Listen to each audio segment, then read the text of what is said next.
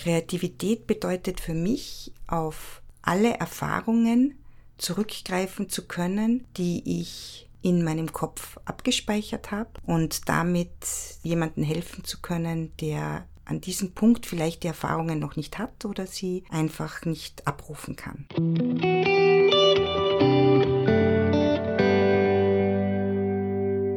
Kreologen Dialog, der Podcast mit Sarah Iris Mang im Gespräch mit inspirierenden Gästen. Welche Umgebung braucht es, um neue Ideen entwickeln zu können? Was bereichert den eigenen Schaffensprozess und was kann hinderlich sein? Motivation. Wie gelingt es dran zu bleiben? Lasst uns gemeinsam in die Welt des heutigen Gasts eintauchen.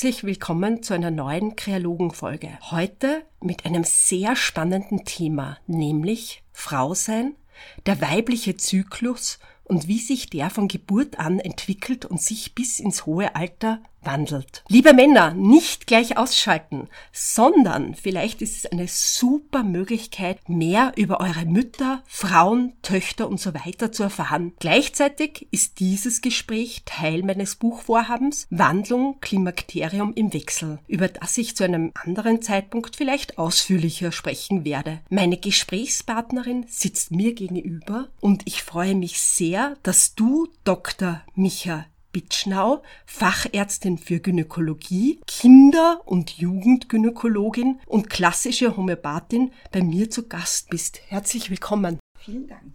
Du bist eine fachkundige Begleiterin deiner Patientinnen durch alle Lebensphasen, von der Geburt bis ins hohe Alter. Beginnen wir jetzt ganz am Anfang des Lebens. Ab wann kannst du bei den Untersuchungen sehen, dass eine schwangere Frau ein Mädchen bekommt und für alle HörerInnen und auch für mich wäre es super, wenn du das auch nochmal erklärst, wie das mit den Chromosomen und der Hormonentwicklung ist. Also, wie sich ein weiblicher Fötus von einem männlichen unterscheidet. Also anfangs unterscheiden sie sich gar nicht, da entwickeln sie sich sehr ähnlich und gleich.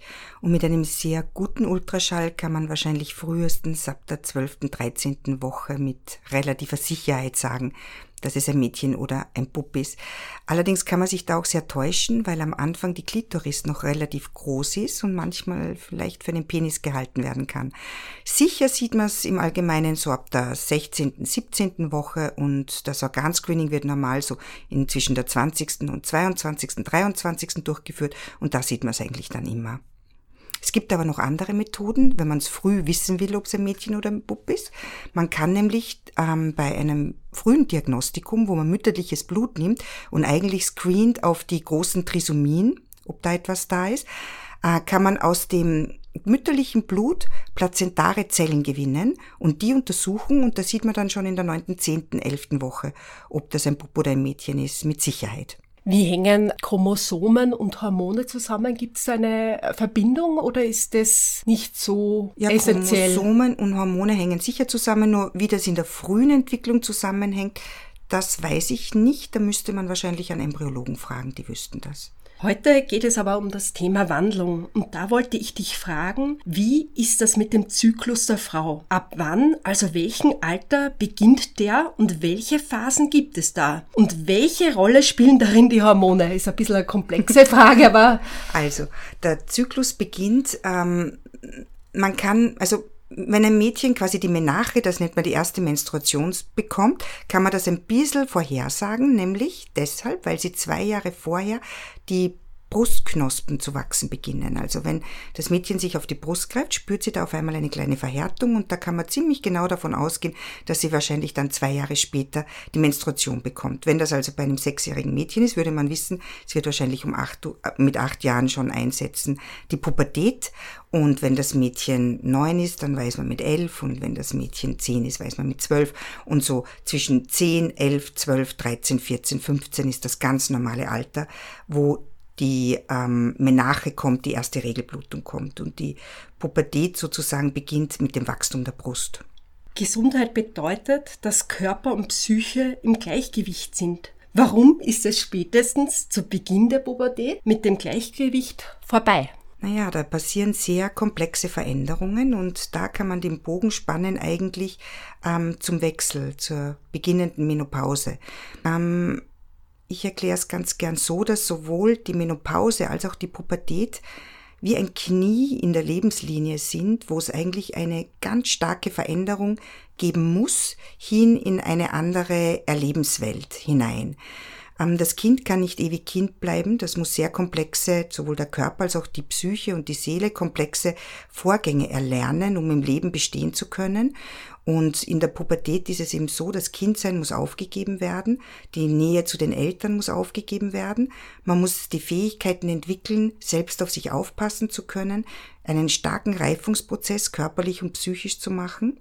Und je stärker die Bindung auch mit den Eltern ist, umso stärker muss sich dieses Mädchen oder der Bub auch eben entfernen von der Familie, sich freikämpfen und freischwimmen von der Familie, um überhaupt das lernen zu können und die Kompetenz zu haben, erwachsen zu werden, selbstständig zu werden, seine Entscheidungen frei zu treffen ohne die große Stimme der Eltern in meinem Ohr zu haben, weil das wäre ja Unfreiheit und wäre Unerwachsenheit. Erwachsensein heißt ja, Dinge selber einschätzen können und selber seine Entscheidungen zu treffen im Leben, auch wenn die ganz anders sind und auch von anderen Wertvorstellungen getragen als die der Eltern. Und da kann es eben zu diesen starken Reibungen kommen, um sich aus dem Ganzen rauszulösen. Meine Erfahrung ist die, dass wenn sich ein Mädchen, ich behandle kaum oder keine Buben, auch homöopathisch behandle ich keine Männer, sondern nur Frauen und Mädchen, also ich beziehe mich jetzt darauf, nicht pubertiert, das heißt diesen Ablösungsprozess nicht durchmacht, der natürlich mit starken Emotionen, mit Auf und Abs, mit Schmerzen, mit Tränen, mit Schreiereien, mit körperlichen Veränderungen verbunden ist, dann muss sie das später im Leben nachholen. Wenn sie das nicht nachholt, wird sie wahrscheinlich nie ein freier, selbstbestimmter Mensch sein und wird immer einen starken Leidensdruck haben. Der dann, wenn wir es jetzt homöopathisch betrachten, der Leidensdruck oder psychosomatisch betrachten, die Homöopathie ist eine sehr psychosomatische Medizin, ähm, wiederum zur Krankheit führt.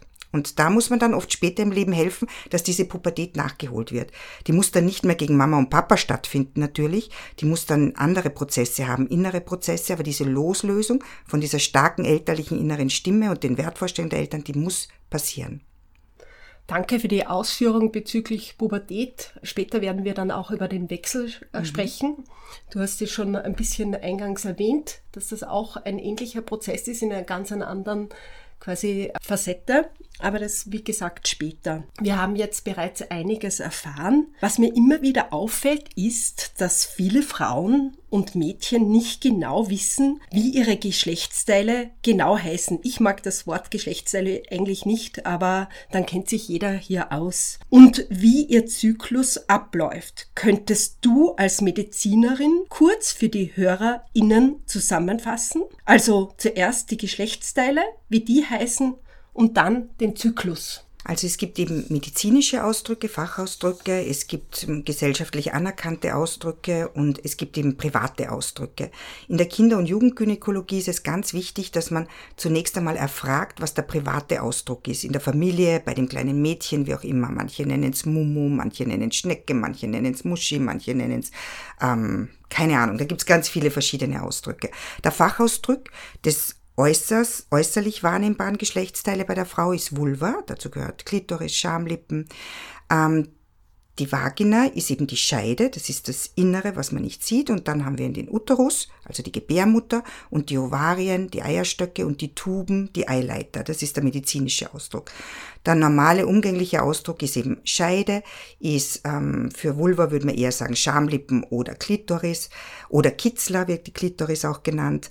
Und ähm, für die Gebärmutter, also Uterus wäre Gebärmutter und Eierstöcke sind die Ovarien und Eileiter sind die Tuben. Ich denke, dass Sprache Selbstbestimmung schafft. Ich denke mit dir auch als Ärztin, nicht? Auf jeden Fall. Und es ist ganz wichtig, dann niemandem etwas aufzudrängen, weil es gibt auch ähm, sehr große Unterschiede, die haben auch ein bisschen mit ähm, auch sozioökonomischen Stellung der Patientinnen oft zu tun und auch mit der Herkunft der Patientinnen. Es gibt zum Beispiel gerade im Bereich ähm, des Balkans Kulturen viele, wo man das nicht benennen darf. Da wird es nicht benannt. Da gibt's Ausdrücke für Vulva und Vagina, die eigentlich nur im obszönen Bereich sind und darum wird's nicht benannt. Da sagt man nur höchstens da unten und sonst nichts. Und darauf muss man auch, wenn man redet mit den Familien oder mit den Mädchen, sehr, sehr vorsichtig Rücksicht nehmen, weil die könnten das auch für vulgär oder unpassend ähm, befinden, wenn ich zum Beispiel etwas Scheide nenne. Ein sehr interessanter Hinweis im Kontext von Kulturen und ja, dass das einfach durchaus große Unterschiedlichkeiten in sich birgt. PMS und Zyklus. Wir fahren mit dem Thema Zyklus etwas fort. PMS und Zyklus. Prämenstruelles Syndrom. Was versteht man darunter? Viele Frauen und Mädchen erleben das sehr unterschiedlich, erleben es auch als sehr fordernd und belastend. Warum ist das so? Also beginnen wir einmal mit der Begriffsklärung PMS und dann das andere. Also das prämenstruelle Syndrom, PMS, ist ein Syndromenkomplex, der typischerweise vor der Menstruation auftritt. Viele Frauen kennen das, meistens kurz vor der Menstruation, dass sie Blähungsgefühle haben, dass sie Gewicht zunehmen, dass sie sich müde fühlen, dass sie vielleicht Kopfschmerzen haben, dass sie schwitzen oder anders riechen, dass sie sich ähm, depressiv fühlen, dass sie sich sehr reizbar fühlen. Also gibt's alle, alle Seiten von weinerlich bis reizbar der psychischen Seite. Meistens ist so, dass wenn Frauen das nicht sehr stark haben, sagen sie, ah, ich weiß, es kommt oder ja, ja, mein Partner sagt, aha, du bist so schlecht drauf, so streitsüchtig, so irgendwas, kriegst du die Regel und das empört die Frauen natürlich sehr, weil sie dann reduziert werden auf, du kriegst die Regel und nicht ernst genommen werden in ihrer emotionalen Befindlichkeit. Wenn es krankhaft ist, ist es so, dass es meistens schon sehr früh beginnt. Das kann eine Woche vor der Regel schon beginnen. Das kann ab dem Eisprung beginnen. Es ist sehr ungewöhnlich, dass vor dem Eisprung ist. Es kommt typischerweise erst mit dem Eisprung und kann für die Frauen wahnsinnig belastend sein, weil sie sagen, wir haben nur zuerst bei der Regel Beschwerden, dann hört die Regel endlich auf, dann haben wir vielleicht eine Woche, wo ich mich wohlfühle und gut fühle und stark fühle und dann beginnt schon diese furchtbaren Zustände mit dem PMS. Und das PMS betrachte ich jetzt wieder nicht von der konventionell medizinischen Seite, weil da verstehen wir es nicht sehr gut. Es ist meiner Meinung nach eine sehr psychosomatische Reaktion und von der Seite muss man es auch betrachten. In der Homöopathie ist das PMS ein unendlich wertvolles Syndrom. Und zwar deshalb, weil man davon ausgeht, dass eine Frau gelernt hat, im Laufe des Lebens eine gewisse Maske zu tragen. Wir alle tragen Masken. Wir wissen, wenn wir uns so und so benehmen, erreichen wir am ehesten das, was wir erreichen wollen. Ja, die einen sind eben eher forsch und, und, und dominant und holen sich, was sie wollen. Die anderen wissen, wenn sie es mir auf die liebliche, charmante machen, kriegen sie, was sie wollen. Und da gewöhnen wir uns etwas an, was zu unserem Typ passt. Das ist unsere Maske. Und die funktioniert gut im Allgemeinen. Wo sie nicht mehr funktioniert, ist beim PMS. Vor der Regel bricht diese Maske zusammen und das, was wir im PMS sehen, ist die eigentliche Grundbefindlichkeit, die psychische der Frau oder des Mädchens. Und drum ist dieser Symptomenkomplex so wichtig und wertvoll, weil da sehe ich, woran die Frau eigentlich leidet. Eine Frau, die ganz in ihrer Mitte ist und sich wohlfühlt, die hat nie ein PMS, sondern da gibt's irgendeinen Konflikt, der dahinter steht. Und der ist auch für sie selbst oft gar nicht so wahrnehmbar, weil Frauen heben sich, wir heben uns über viele Probleme drüber, über viele Dinge, die uns nicht passen, weil wir versorgen müssen, weil wir liebevoll sein müssen, weil wir betreuen müssen, weil wir so viele Aufgaben haben. Und Drum nehmen wir das gar nicht wahr. Aber wenn wir bei dem PMS jetzt statt zu versuchen, das unbedingt wegzubehandeln, einmal einfach den Blickwinkel der Frau ändern und sie bitten, da mal hinzuschauen und mal sich Zeit zu nehmen und aufzuschreiben, wie sie sich da fühlt und mit ihr durchbesprechen, wohin sie das führt, dann führt sie das in ihrer Biografie genau dorthin, wo dieser unaufgelöste Punkt ist. Und oft reicht's vollkommen, diesen Punkt aufzulösen und damit lösen wir das Symptom, ohne irgendwelche Medikamente oder auch mh, naturheilkundliche Medikamente zu brauchen. Und da ist oft sehr, sehr hilfreich ein gutes systemisches Coaching. Also ich schicke diese Patienten oft zu einer lieben Freundin und Kollegin von mir, das ist die Magister Birgit Krenmeier, die ist ein systemischer Coach und die arbeitet mit einer Methode, wo sie über die Symptome quasi mit dem Unterbewussten kommunizieren kann und die Patientinnen hinführt zum eigentlichen Problem und in wenigen Stunden mit ihnen das auch auflösen kann. Das ist das aller, allererste Mal für mich, dass ich höre, dass das PMS nicht pathologisiert wird im Sinne von, es ist ein Teil des Prozesses, der nicht gesund ist, also dieses Bewerten auch. Und im Podcast Kreologen geht es ja um Innovation und Kreativität und für mich ist das jetzt gerade voll der Wow-Moment. Ich glaube, vielen HörerInnen wird es auch so gehen. Und ich frage dich jetzt so ganz spontan, um wieder die Männer einzubinden, weißt du etwas als Gynäkologin, ob die Männer auch einen Zyklus haben? Also ich weiß ja nichts davon, aber... Einen Zyklus haben sie nicht, aber sie haben etwas, was sich Andropause nennt, was ähnlich wie die Menopause ist, wo sich ähnliche Prozesse abspielen. Ich glaube nur, dass für Männer das sehr, sehr viel schwieriger ist, weil ähm, sie diese körperlichen Veränderungen nicht so sehen. Ja, vielleicht Vielleicht haben sie ein bisschen Potenzprobleme, vielleicht haben sie, fühlen sie sich unwohl, depressiv und wissen aber nicht wirklich, wohin damit und was das ist. Und diese innere Unzufriedenheit, die ja meistens vorangeht einer Veränderung und drum auch so wichtig ist, ähm, da schauen Sie dann vielleicht oft, habe ich den Eindruck, nur wie gesagt, ich bin kein Spezialist für Männer, das ist nur meine Lebenserfahrung, da schauen Sie vielleicht nicht so genau hin, sondern kompensieren das dann, ja, mit einem neuen Auto, Sie fangen Motorradfahren an, Sie, weiß ich nicht, lassen sich die Haare wachsen, wenn Sie noch genug Haare haben, Sie ähm, legen sich eine Freundin zu, sind unzufrieden mit Ihrem Familienleben, so eher, also weil Sie nicht wissen, wohin damit. Bei einer Frau ist es so, wenn die Blutung versiegt, merkt sie, da ist eine ganz deutliche Veränderung da. Dazu kommt dann häufig doch körperlich stärkere Symptome wie Schwitzen, vielleicht Schlaflosigkeiten, vielleicht mm, psychisch ein Unwohlsein, was auch immer. Das hat ja ein unglaubliches Nuancenspektrum, was die Menopause erzeugen kann. Und damit muss die Frau sich eigentlich mehr damit auseinandersetzen. Es gibt aber auch, weil von der Gesellschaft das so stark suggeriert wird, ähm, viele Frauen, die sich damit nicht auseinandersetzen können, die einfach nur Angst davor haben, das sehe ich in meiner Ordination. Die einfach nur sagen, um Gottes Willen, meine Regel ist ein bisschen verspätet, ist das schon die Menopause? Und das sind junge Frauen, ich sage, nein, nein, sicher nicht. Und sie haben einfach Angst davor und sagen, aber da muss man was tun, das muss man vorbereiten, weil sie nicht verstehen, dass das eine Veränderung ist, die eigentlich was sehr Positives in sich birgt, aber das möchtest du vielleicht später besprechen genau. und nicht etwas Negatives. Ja, weil die Gesellschaft sagt, wir müssen die ewig leistungsstarke, schöne, dynamische, tolle 35-Jährige sein. Und das sind wir natürlich mit 50 überhaupt nicht mehr. Müssen wir auch nicht sein, wollen wir auch nicht sein. Weil es kommt was viel Besseres, aber dazu später. Ja, darauf freue ich mich schon sehr. Das werden wir dann eben später genauer besprechen. Jetzt wollen wir noch zu einem wichtigen Thema gehen. Das habe ich gestern mit einer Freundin so auf der Terrasse besprochen. Nämlich haben wir gesprochen über den beruflichen, schulischen und sonstigen Stress. Wie wirkt sich das auf den Zyklus aus und was würdest du empfehlen, wie wir mit dem Thema Stress in unserer Zeit vielleicht besser umgehen können und wie du selbst damit umgehst? Also ich glaube, dass das ein ganz, ganz zentrales Thema ist und mein Zugang zu meinen Patientinnen, ganz gleich welchen Alters, ja, ich behandle ja wirklich weibliche Babys bis ähm, 90 und über 90-jährige Frauen, ist der, dass ähm, die Symptome, die im Stress auftreten, uns eigentlich direkt sagen, wie wir es anders machen sollten, wenn wir sie richtig interpretieren und anschauen. Das heißt, es geht darum, sich bei einem Symptom mal anzuschauen, was ist die Ursache und wie du richtig sagst, häufig ist die Ursache Stress und das fängt schon bei Kindern an, die einen enormen Druck im Kindergarten manchmal schon, in der Schule, von Seiten oft der Lehrerschaft, des, dessen, was einfach verlangt werden muss in unserem Schulsystem, erleben oder auch, gerade bei Mädchen, viel in der Pubertät Mobbing-Geschichten.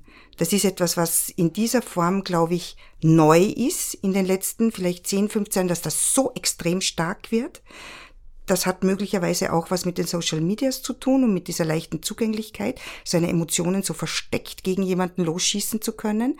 Und diese Art Stress ist enorm. Und jetzt ist die Frage, wie empfindlich ein Hormonsystem auf Stress ist. Nicht jedes Hormonsystem ist gleich empfindlich auf Stress. Es gibt Frauen, die können unheimlich abnehmen unter Stress und verlieren ihre Regel trotzdem nicht und die Hormone funktionieren weiter und Mädchen. Und es gibt Mädchen, die ähm, einfach nur, weil sie ähm, auf eine Schulfahrt über eine Woche nach Nizza fahren, ähm, die Regel verlieren. Und dann muss man schauen, wie man die wieder herbekommt. Also das ist eine sehr starke individuelle Empfindlichkeit, die da gegeben ist. Und die natürlich, die sehr empfindlich sind, sind auch meistens die, ähm, die früher dazu neigen, durch Stress richtig krank zu werden. Und diese Symptome, die wir gynäkologisch sehen, mit dass die Blutung ausbleibt, das ist das häufigste Problem bei Stress, ähm, die sind ganz wichtig zu erfassen und sofort dahinter zu steigen und schauen, was los ist und die richtigen Therapien einzuleiten. Und das sind eben nicht konventionell medizinische Therapien, weil ich glaube da gar nicht dran und ich muss sagen, ich brauche auch nie Hormone, um die Regel wieder herzubringen bei einem Mädchen. Ich verwende da pflanzliche Mittel, homöopathische Mittel, Coaching-Methoden, schicke sie zum Coaching, manchmal Psychotherapie, je nachdem, was halt angezeigt ist. Aber dazu muss ich mir halt die Zeit nehmen, das Mädchen zu explorieren, so würde man es in der äh, Psychiatrie nennen, also einfach so zu befragen, dass ich verstehe, woran sie leidet und was das Problem ist. Über das Thema Zyklus könnten wir noch sehr lange und ausführlich sprechen. Das habe ich jetzt wirklich vernommen. Wir wechseln jetzt aber das Thema und kommen zur Schwangerschaft, um einfach auch ein breites Spektrum abzudecken. Was passiert da im Körper einer Frau nach der Befruchtung? Ich meine vor allem in Bezug auf die körperliche und hormonelle Veränderung. Ja, beide Veränderungen sind enorm. Ja, in dem Moment, wo ein Ei befruchtet ist, ist zunächst einmal noch kein, also es ist so, das Ei wartet oben im Eileiter, die Spermien kommen irgendwo in die Scheide und beginnen dann zu wandern. Ja, die müssen den kleinen Eingang in der Scheide in die Gebärmutter hineinfinden, wandern durch den Gebärmutterhals hinauf, müssen durch die ganze Gebärmutter, die ja doch so, weiß ich nicht, sieben bis zehn Zentimeter groß sein kann, müssen dann riechen, wo das Ei ist, rechts oder links, das sitzt nämlich ganz oben im Eileiter, weil das, der Eileiter hat's vom Ei aufgefangen und bewahrt's dort auf, dort sitzt's und dort müssen die Spermien hinwandern, müssen es finden, müssen das Ei befruchten und dann wandert das Ei God knows, woher es weiß, was es zu tun hat, diese zwei Zellen, durch den Eileiter zurück in die Gebärmutter und sucht sich dort ein Nest, wo es einnistet und wo es wachsen beginnt. Und langsam, langsam nach zwei, drei, vier Wochen erst ähm, wird ein Blutkontakt hergestellt, quasi zur Mutter. Und vorher wird sie ihm ernährt vom Dottersack, der sich bildet und wächst da friedlich vor sich hin sehr faszinierend. Für mich persönlich ein magischer Prozess, den ich schon zweimal erleben durfte. Und wie ist es dann mit den Hormonen in dieser Bei der Phase? Frau, ja, ja, die verändern sich natürlich sehr, weil die Frühschwangerschaft eine große Menge an Progesteronen braucht. Und dort, wo das Ei gesprungen ist, diese quasi Höhle von dem Eierstock, rechts oder links, bildet sich um in das Corpus luteum, nennt sich das in der Fachsprache, und das beginnt Progesteron zu produzieren. Mengen Progesteron, damit das Ei eingenistet wird, damit es zu keiner Abblutung kommt, der Schleimhaut und damit das dann dort wachsen kann. Aber da glaube ich, genaueres könnte euch ein Endokrinologe oder eine Endokrinologin viel, viel genauer erzählen, als ich das kann. Im Podcast Kreologen geht es um Kreativität und Innovation. Was davon brauchst du für deine Arbeit? Ich glaube beides. Meine Idee von Ärztin ist die, dass ich wenig stereotyp behandle und so viel wie möglich äh, individualisieren kann. Dass ich verstehen kann, was meine Patientin, die jetzt in dem Moment vor mir sitzt, braucht.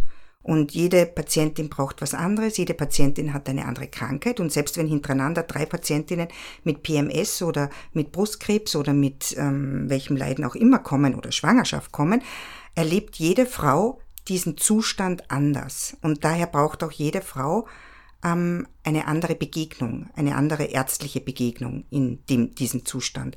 Und das versuche ich rauszufinden und über die vielen Jahre, die ich das mache, ähm, habe ich dann natürlich, glaube ich, meine Sinne ganz gut schärfen können, um das auch in relativ kurzer Zeit herausfinden zu können, wie das ist und was die Patientin braucht. Ist da Improvisation manchmal auch notwendig? Es ist immer Improvisation notwendig, aber nicht Improvisation im Sinn von ähm, jetzt denke ich mir irgendeinen irgendwas aus und erzähle irgendwas, sondern Improvisation in dem Sinn, dass ich auf all meine Erfahrungen, die ich in meinem Leben gesammelt habe, all das Wissen über Medizin, über Naturheilkunde, über Homöopathie, über die Psyche des Menschen ähm, bereitlege, also offen bin auf all diesen Ebenen in meinem Denken, die halt sind alle gleichberechtigt da und schau, was braucht diese Frau? Ja, braucht sie jetzt konventionelle Medizin, Tablette? Braucht sie jetzt ähm, vor allem eine psychische Begleitung? Braucht sie jetzt ähm, eine ähm, naturheilkundliche Begleitung? Und das muss ich dann richtig zusammen kombinieren, nachdem ich mal erfasst habe, was sie eigentlich für ein Problem hat in der Tiefe. Weil das oberflächliche Symptom ist selten das wirkliche Problem. Das ist nur ein Wegweiser. Das ist wie ein Leuchtturm, der mir zeigt, oh, da liegt ein Problem. Aber dann muss ich erst suchen, wo das Problem ist und wie das heißt und wie es ausschaut. Micha, wir haben jetzt ein Riesenthemenspektrum besprochen. Gibt es noch Themen, die bisher nicht vorgekommen sind, weil sie nicht auf meinem persönlichen Radar sind und unbedingt in diese Folge noch hineinkommen sollen? Das ist so schwierig, weil es so viel und so bunt ist. Ich glaube, da brauche ich wirklich konkrete Fragen, dann kann ich über alles reden. Aber es ist, es ist so viel in der Gynäkologie. Das habe ich mir schon gedacht. Vielleicht wäre spontan etwas gekommen und das, das lassen wir einfach so stehen, weil ich glaube, es ist jetzt schon so ein unfassbarer Reichtum im Gespräch drinnen. Und ich bitte dich, wie immer, zum Schluss, bitte vervollständige den Satz, Kreativität bedeutet für mich. Kreativität bedeutet für mich, auf alle Erfahrungen zurückgreifen zu können, die ich in meinem Kopf abgespeichert habe und damit jemanden helfen zu können, der an diesem Punkt vielleicht die Erfahrungen noch nicht hat oder sie einfach nicht abrufen kann. Herzlichen Dank für das Gespräch. Gerne.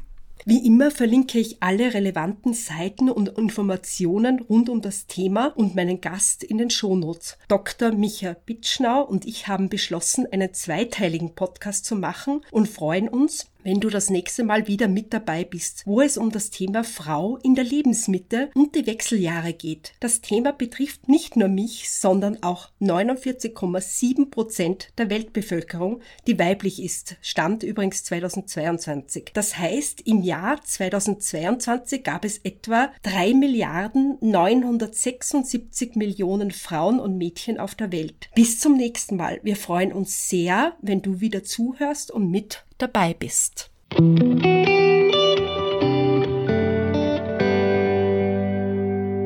Kreologen, schön, dass du heute dabei warst. Wenn dir der Podcast gefallen hat, dann teile ihn gerne mit Freunden. Über positive Bewertungen würde ich mich sehr freuen. Du hast spannende Ideen, Anregungen und Impulse.